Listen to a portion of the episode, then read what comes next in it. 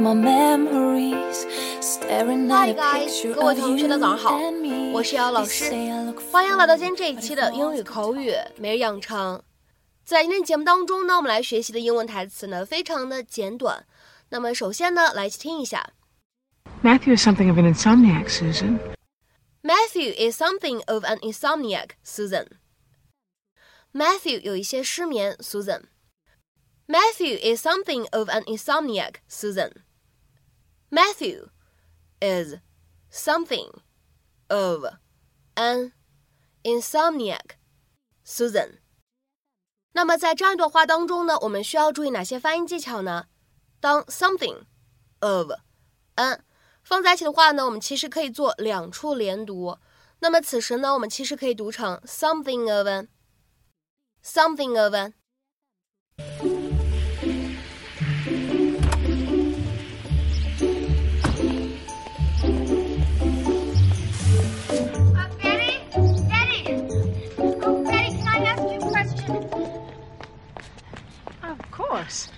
It's Susan, right? Yes, hi.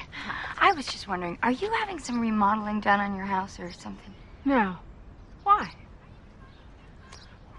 Well, uh, I, I mean, I work at home, so I'm home a lot, working, and I, I just keep hearing these noises lately. It, uh, it's hard to concentrate. Well, I haven't noticed anything. Really? Well, It sounds like it's coming from your house. You know, it's like a clanging, clanging. There, th- there, that was it. Did you hear it?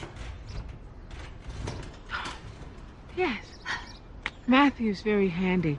He's always doing projects around the house. I guess I just don't notice the noise anymore. Even at 2 o'clock in the morning? Because that's kind of hard to miss. I'm so sorry. Matthew is something of an insomniac, Susan. But I will talk to him, and we'll put a stop to it. Afternoon, Mrs. Martin. Hi, Matthew. Well, it was nice chatting with you, Susan. 今天节目当中呢，我们来讲解一下这样一个表达，叫做 something of a 或者 an something。那么这样的一个短语结构指的是什么样的意思呢？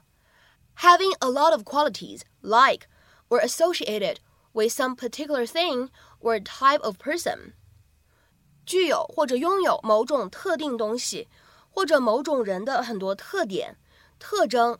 那么有的时候呢，可以理解成为 to some extent。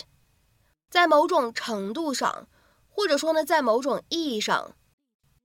比如说，if you say that a person is something of an artist, you mean that they are quite good at art。那么下面呢，我们来看一下几个例子。第一个例子，She's something of a con artist, isn't she? There's no way this pair should cost this much。她不就像个骗子一样的吗？不可能修一修这东西这么贵的。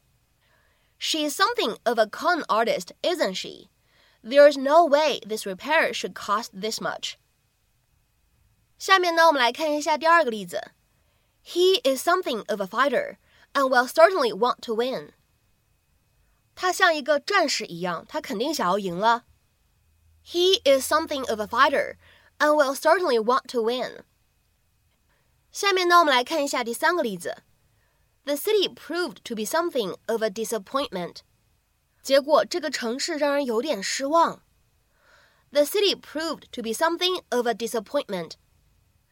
下面呢，我们来看一下这样一个例子：Our professor is something of an eccentric. 我们教授那个人有点古怪的。 Our professor is something of an eccentric. 下面呢，我们再来看一下这样一个例子：She found herself something of a celebrity. 她发觉自己成了一个小名人，或者说呢，她发觉自己成为了一个小有名气的人。She found herself something of a celebrity. 下面呢，我们再来看一下本期节目当中的最后这个例子：My grandmother was something of a poet.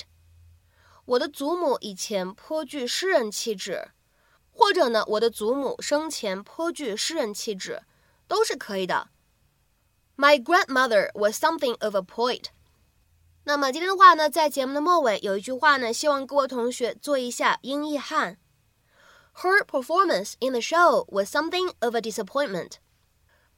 Her performance in the show was something of a disappointment。 那么这样一段话，你会如何去理解和翻译呢？提前呢，先感谢一下各位同学的积极发言。那么本周的口语节目的分享呢，就先暂时告一段落了。